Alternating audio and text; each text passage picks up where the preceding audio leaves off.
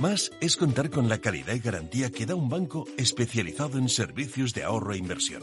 Mucho más es además poder domiciliar tu nómina y tus pagos, disponer de tarjeta en tu cartera o en tu móvil y realizar cómodamente transferencias nacionales e internacionales. Todo desde la misma cuenta. En Renta 4 Banco queremos ofrecerte mucho más. Por eso evolucionamos, para que no tengas que elegir. Más especialista, más para todos. Renta 4 Banco. ¿Quieres más? Frente a los impagos, vitamina D, la fórmula de información empresarial exclusiva de Informa para minimizar los riesgos y facilitar la toma de decisiones. Descubre Data Powered by Informa, la solución perfecta para tu negocio. Consulta al especialista en Informa.es.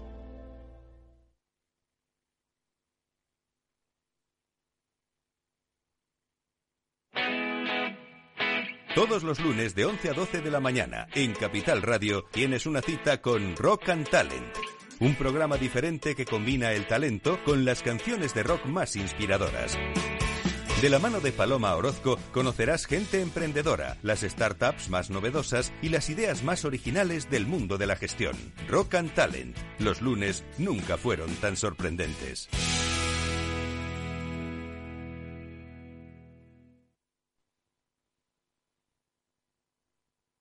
Neynor Homes les ofrece inversión inmobiliaria con Meli Torres.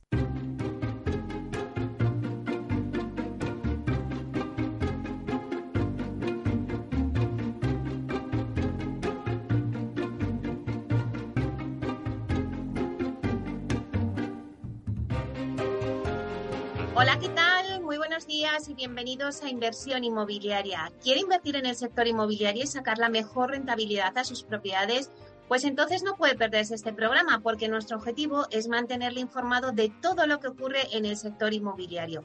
Tratamos de dar voz al sector a través de los micrófonos de Capital Radio y si está pensando en invertir en el sector, aquí le vamos a dar todas las claves para que realice la mejor operación. Por ello les invitamos a que se queden con nosotros y conozcan los temas que vamos a tratar hoy en el programa y que podrán escuchar también en los podcasts en nuestra página web capitalradio.es y además también lo podréis escuchar desde el metaverso porque ya estamos allí en el metaverso, estamos presentes de la mano de Data Casas Protec. Así que ya comenzamos.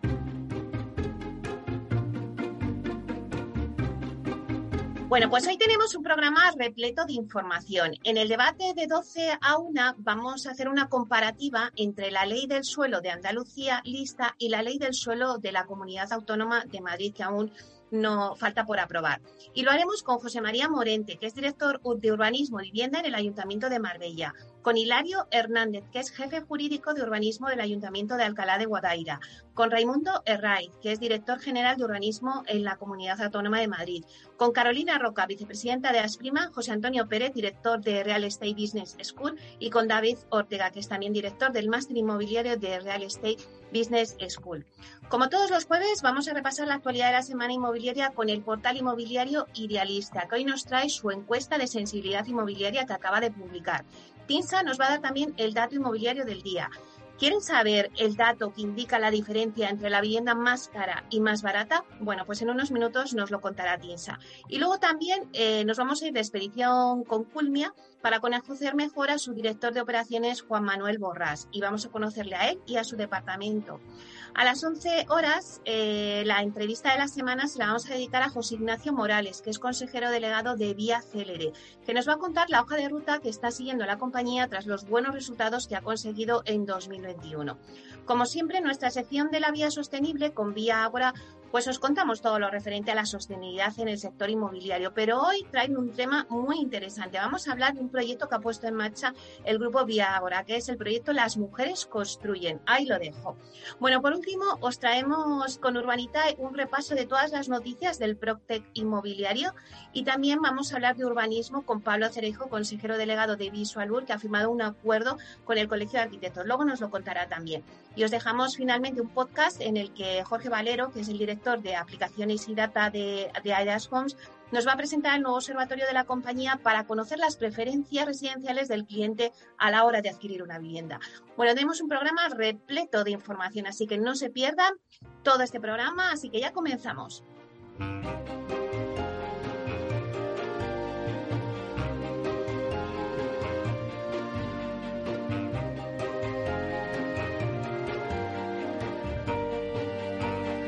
Inversión inmobiliaria con Meli Torres.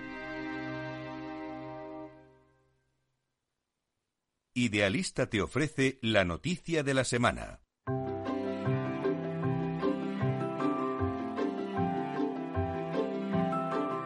Bueno, pues vamos con las noticias de la semana y damos la bienvenida a Francisco Iñareta, portavoz del portal inmobiliario Idealista, para que nos cuente, bueno, pues el último informe que acabáis de sacar. Buenos días, Francisco. Hola, buenos días, Meli, ¿qué tal? ¿Cómo estás? ¿Tú me escuchas bien? Que yo te escucho un poco lejos, pero si tú me escuchas bien, todo fenomenal. Yo te escucho bien, no te preocupes. Pues adelante.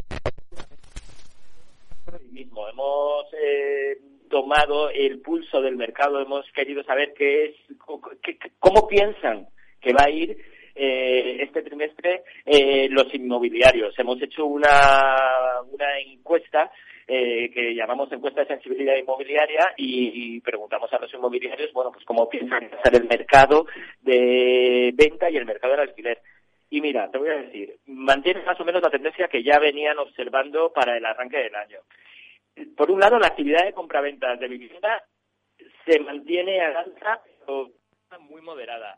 Y en el alquiler eh, lo que ven es eh, una tendencia hacia la subida de los precios, eh, pues porque está bajando la oferta de manera importante. Ahora, ahora entramos un poquito, un poquito más en detalle. ¿vale? Dice, como te decía, repunta más de tres puntos porcentuales frente al trimestre anterior y supone el mejor dato de los últimos tres años. O sea, están optimistas. El índice de alquiler también sube tres puntos porcentuales el año y logra su mejor cifra desde el estallido de la crisis sanitaria, volviendo, Nelly, a registros similares a los del trimestre de 2019. ¿Qué es lo que va a pasar? ¿Cómo vamos a afrontar el futuro? Pues mira, es muy difícil eh, hacer cualquier tipo de previsión en el contexto actual de incertidumbre que tenemos. Con mayor tasa de inflación de los últimos 30 años, con unas consecuencias económicas derivadas del conflicto en Ucrania que no sabemos dónde nos van a llevar. Entonces, todo esto nos hace difícil acertar en las previsiones de lo que va a ocurrir en el devenir del mercado de la vivienda. Pero, por ahora, las agencias inmobiliarias prevén que la captación de nuevo producto para la venta va a seguir más o menos estable, aunque sea más lenta que en trimestres anteriores. Tenemos que recordar que hubo una destacada subida tras la salida de lo peor de la crisis del coronavirus. Y que ven que el nivel de operaciones se va a mantener estable más o menos. Casi la mitad de las agencias encuestadas espera captar y vender más viviendas que el trimestre pasado, ¿vale?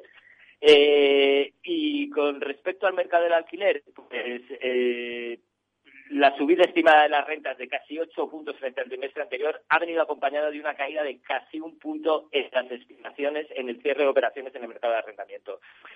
Los expertos, lo hemos visto aquí, lo hemos hablado varias veces, llevan advirtiendo desde hace meses de que se está reduciendo el stock en el mercado, de que se está reduciendo la oferta de viviendas disponibles en el mercado que es verdad que durante estos dos años de pandemia había crecido y había venido acompañado de una bajada de los precios, pero ahora esta reducción lo que parece es que estamos eh, cambiando de tendencia, donde una menor oferta en el mercado está dando paso a un incremento de que los arrendadores van a pedir por el alquiler. El índice medio de precios del alquiler repunta, como te decía, casi ocho puntos porcentuales, un dato que no se veía desde 2018. Así que, bueno, podríamos resumir diciendo así, menor oferta de casas en el mercado, los precios de venta y alquiler pueden subir. Bueno, pues ese sería el titular de hoy. Muchísimas gracias, Francisco Iñareta, por darnos, eh, bueno, pues las noticias, como siempre, cada día aquí en Inversión Inmobiliaria. Que tengas buen día. Un saludo, feliz semana, hasta luego. Hasta luego.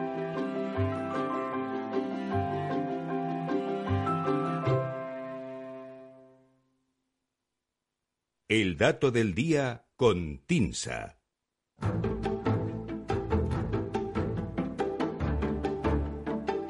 Bueno, pues ahí estaban las noticias que nos decía eh, Francisco. A menor oferta de casas en el mercado, los precios de venta y alquiler subirán. Y ahora, pues nos vamos con el dato del día que nos trae Susana de la Riva, directora de Marketing y Comunicación de TINSA. Buenos días, Susana. ¿Qué tal?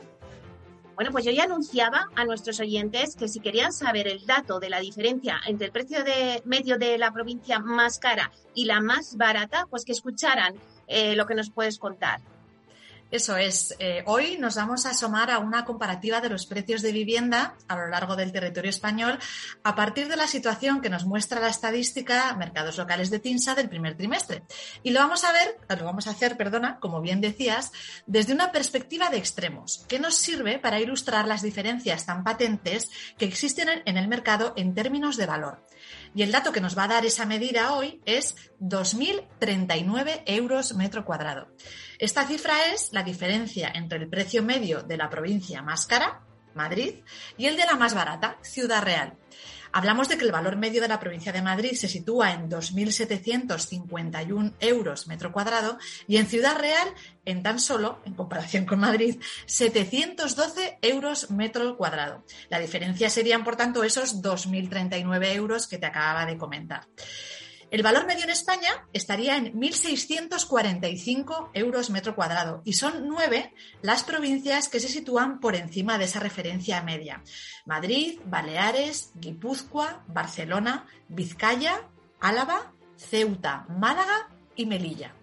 Aparentemente eh, es un número reducido de provincias. Hablamos de 9 de 52 si estamos contando las ciudades autónomas. Eh, te decía, pocas provincias que marcan el punto de valor medio en España. Esto se explica por una combinación, por un lado, del elevado tamaño del parque residencial en alguna de estas provincias y que, por tanto, pesan más en el cálculo global, y por otro, por la concentración de producto de alto valor euro metro cuadrado. Esta situación de precios elevados está asociada a mercados con un perfil turístico medio alto, relevante, como es Baleares o Málaga, donde se ubica la Costa del Sol, como todos sabemos, y también a mercados con muy poca oferta, como pueden ser Ceuta o Melilla, que mantienen por esta razón precios elevados de manera constante. El hecho de que solo haya nueve provincias que superan el valor medio nacional ejemplifica hasta qué punto las medias en estadística hay que tomarlas con cierta cautela y entender bien qué es lo que están describiendo. La media en este caso describe, describe la posición central entre los extremos de valor existentes en el mercado residencial del país, independientemente de la cantidad de muestra que caiga a cada lado de ese valor central. Los elevados precios de las provincias más caras arrastran esa media, pese a que exista una mayor cantidad de provincias con valores por debajo de la media. En el extremo inferior, por darte la foto completa, eh, digamos, el, valor mínimo o el más barato, ¿no? Destacarían eh, la provincia de Ciudad Real, con esos 712 euros metro cuadrado que te mencionaba antes, y le seguirían Cuenca, con 743 euros metro cuadrado, y Cáceres, con 801 euros metro cuadrado. En total serían 16 las provincias que registran en el primer trimestre del año valores medios inferiores a los 1.000 euros metro cuadrado. Y en esa forma de entender lo diverso del mercado, lo heterogéneo que, es el mercado residencial en nuestro país, eh, en referencia a los precios, también tiene otra dimensión, que es lo que respecta al dinamismo del mercado. O dicho de otra forma, con qué velocidad se han recuperado de la crisis financiera e inmobiliaria que afectó de manera generalizada al sector. Así encontramos que buena parte de esas provincias que muestran los precios más elevados se corresponden también con aquellas en las que más ha aumentado el valor desde el precio más bajo que tocaran tras el pinchazo de la burbuja inmobiliaria. Así encontramos que la provincia de Madrid se ha revalorizado casi un 52% desde el segundo trimestre de 2015, que es cuando tocó su precio mínimo post-crisis. La segunda provincia que más terreno ha recuperado en términos de valor sería Barcelona, con un 39,9%, es decir, casi un 40%, seguida de Málaga con un 36,9% y Baleares 33,4%. Otras cinco provincias muestran en el primer trimestre subidas entre un 20 y un 30% desde sus mínimos. Serían estas provincias Álava, Navarra, Valencia, Las Palmas y Tenerife. Esta evolución contrasta con la de otros mercados donde el dinamismo es, como vamos a ver, mucho menor.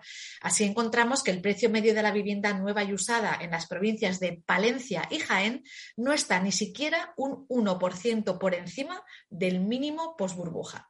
En otras seis provincias, la revalorización desde mínimos no alcanza ni un 5%.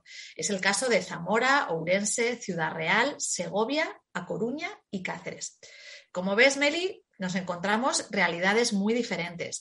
Y eso es una manera de mostrar que es necesario entrar y conocer en los datos muy localmente para entender cuál es la realidad inmobiliaria ¿no? que existe en cada sitio. Y como muestra, pues te recuerdo el, el dato con el que abría hoy la sección. Una diferencia de algo más de 2.000 euros metro cuadrado entre Madrid y Ciudad Real, o lo que es lo mismo, entre la provincia más cara y la más barata del país. Bueno, pues la verdad es que ha sido un dato muy curioso. Nos hemos eh, tomado nota de, nos hemos hecho la composición del mapa. Así que muchísimas gracias, Susana, por traernos este dato. Un placer. Gracias, Meli. Un abrazo. Chao. Chao. Hasta la próxima semana.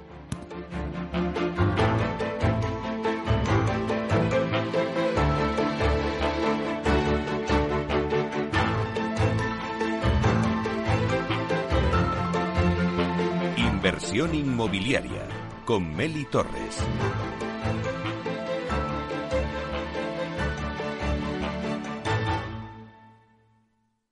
Tecnología propia, rigor técnico y una potente base de datos son el punto de partida del asesoramiento independiente que TINSA presta a todo tipo de inversores en real estate. Conoce en la web tinsa.es cómo podemos ayudarte a rentabilizar tu inversión a través de estudios de mercado, valoración RICS, AVM de grandes carteras o consultoría fiscal, entre otros servicios. TINSA, valor de confianza.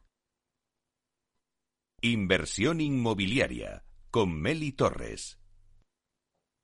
Una expedición es un viaje, es ir explorando en busca de nuevos caminos con un propósito concreto. Las expediciones a lo largo de la historia han dejado huella y han permitido adquirir nuevos conocimientos, pero sobre todo explorar e innovar. Expedición Culmia no tiene billetes de vuelta porque conseguirá hacerte sentir como en casa. Culmia es una de las promotoras líderes del sector inmobiliario que nos propone una expedición de diferentes viajes con un único destino, tu hogar. Toda expedición tiene un líder. En la expedición de hoy viajarás con Juan Manuel Borrás, que es director de operaciones en Culmia. Vamos a darle la bienvenida. Hola, ¿qué tal, Juan Manuel? Hola, Meli. Muchas gracias por, contar conmigo. Bueno, pues en este viaje que vamos a hacer contigo, eh, Juan Manuel, cuéntanos un destino que no puedas olvidar. Pues eh, un destino que no puedo olvidar es eh, Argentina. Y la respuesta viene motivada primero, yo soy de origen, mi familia, yo mismo somos originarios de Mallorca y por parte de mi padre eh, hubo familia que emigró a Argentina ya hace muchos años y que ya no volvió, que ya son, son argentinos. Y estando yo en, los últimos años de, la carrera universitaria, tuve la ocasión de ganar una beca de, la Asociación de la Española de Cooperación Iberoamericana, de la EFI, y, pude, y pude ir a Argentina.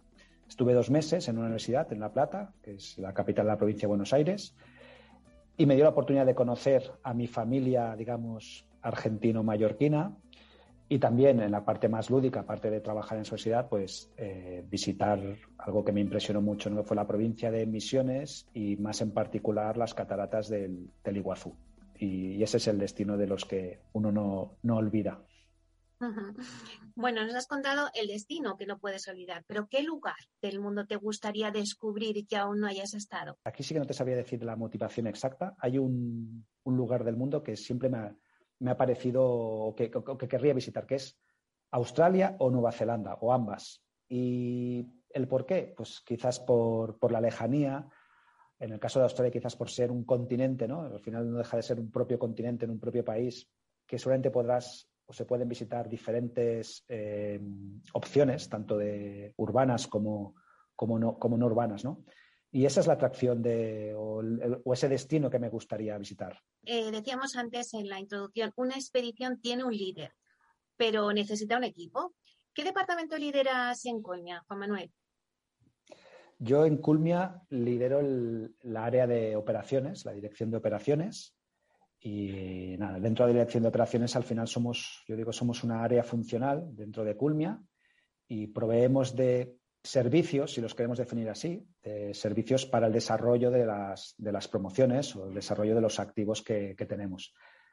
El equipo de operaciones pues lo forman eh, una parte de, ellos pues eh, son los que ejecutan, los que diseñan los proyectos, ¿vale? Con, nuestros externos, con los arquitectos externos que contratamos, pero somos nos encargamos de, tener los proyectos, tanto básicos como ejecutivos. Eh, nos encargamos junto con, con el equipo de gerentes de promoción de las licitaciones de los diferentes agentes que intervienen, de la principal contratación de la compañía, que es eh, la constructora, y llegamos a, finalmente a la, a la postventa. Y en paralelo a todo este proceso, que sería, digamos, el, lineal de un desarrollo y una promoción, pues también dentro de operaciones está el área de prevención de riesgos laborales. Tenemos un, área puesta en lo que es eh, calidad y, planificación para, garantizar, pues eso, que tanto nuestros procesos internos como el producto final eh, se obtengan en el mejor plazo y con la mejor calidad posible. Tenemos un área de innovación todo muy, muy, muchos años ya lleva en la compañía y es muy importante toda esta área de innovación. Con, ahora estamos hablando con la parte de industrialización, de la digitalización, muy con foco puesto en la sostenibilidad y en la, y en la salud. ¿vale? Y eso es, eso es lo que englobaría el, el equipo de operaciones dentro de Culmia. Vamos a conocer un poquito más vuestro departamento ¿no? de operaciones. ¿Qué objetivos habéis eh, marcado en el departamento para culminar vuestra expedición con éxito? Pues para, para culminarla con éxito, antes que definir los objetivos, yo al equipo sí que les pido una serie de cualidades eh, y que son básicamente pues, la actitud y el ser constantes y ser responsables de su trabajo. Y les, porque al final creo que si, si aplican esta fórmula o, estas, o estos inputs y lo aplican en su día a día, van a conseguir que desarrollemos las promociones como mínimo de manera normal y como, y como, es, y como deberían eh, entregarse.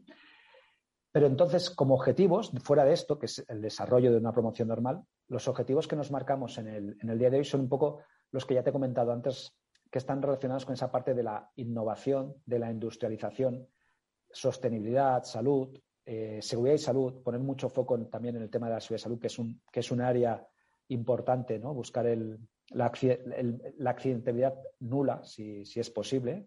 Ojo, todo esto siempre nosotros desde Culmia lo enfocamos no como, como, una palanca que dependa solo de nosotros, sino que nosotros somos un, engranaje más dentro de la, de la, cadena y todos hemos de ser conscientes de cada uno de lo que, de lo que aporta, de lo que puede aportar.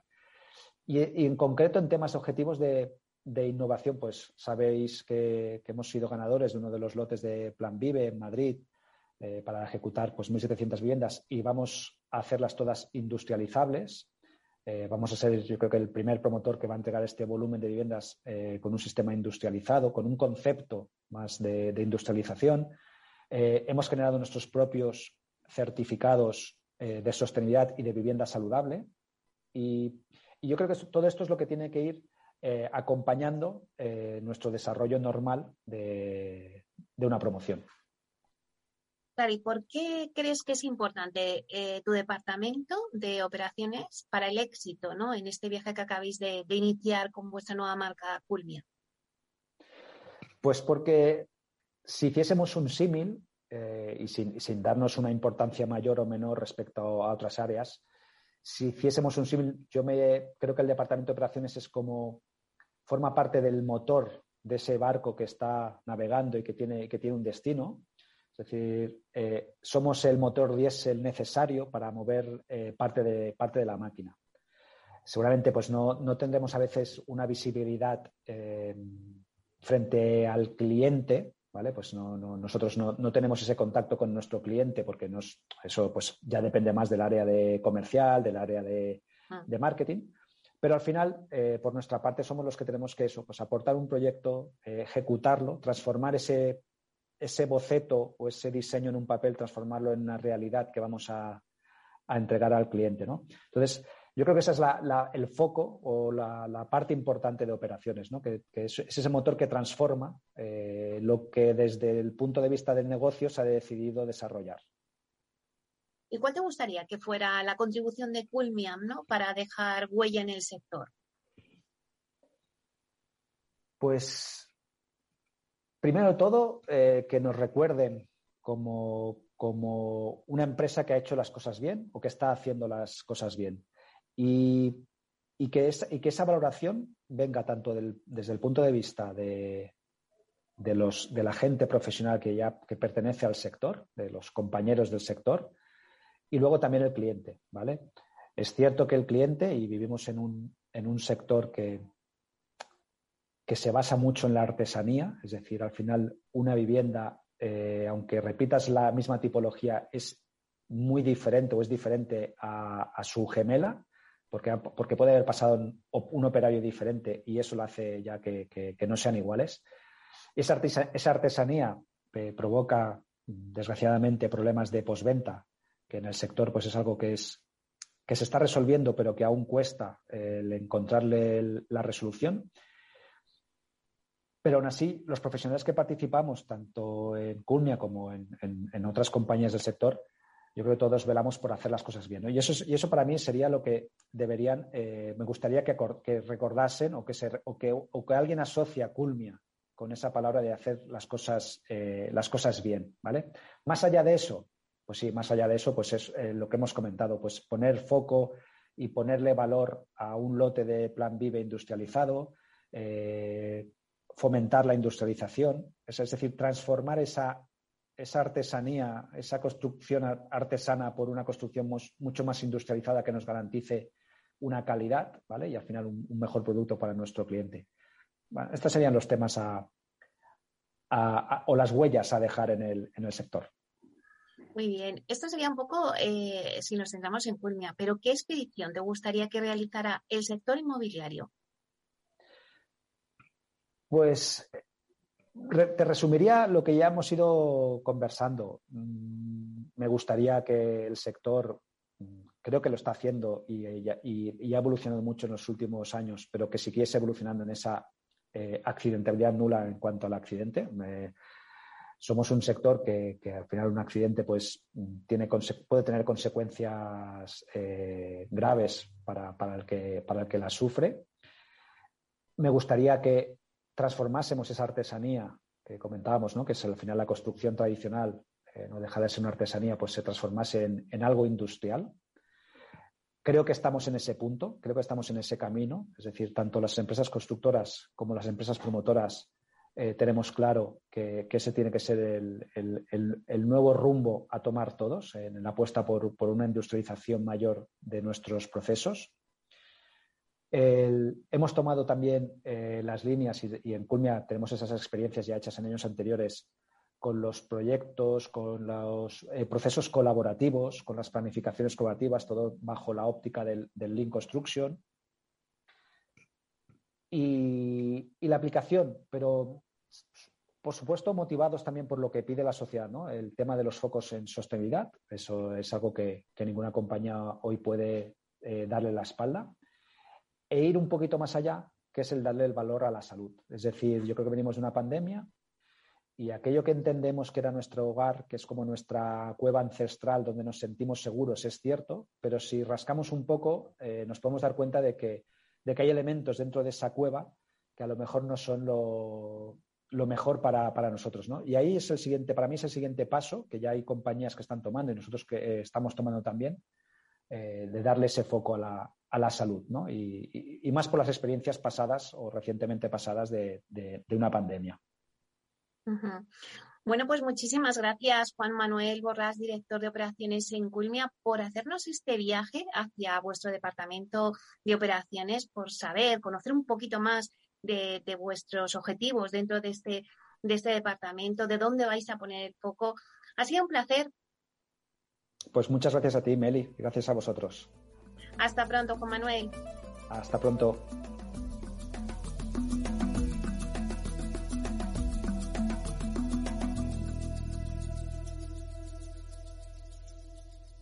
Inversión inmobiliaria con Meli Torres. Bueno, acabamos de hacer esta este viaje, esta expedición eh, con Juan Manuel Borras, director de operaciones del departamento de, mm, de Culmia, y ahora vamos con la entrevista de la semana. En breve, a las 11 tenemos el informativo y después os damos la entrevista. Hoy se la dedicamos a José Ignacio Morales, consejero delegado de Vía Celere, que nos contará la hoja de ruta que está siguiendo la compañía tras los buenos resultados que ha conseguido en 2021. Unos resultados que han batido récord. Bueno, pues nos contará dónde van a poner el foco. Y todo está en breve, a las 11, después del informativo. Os esperamos.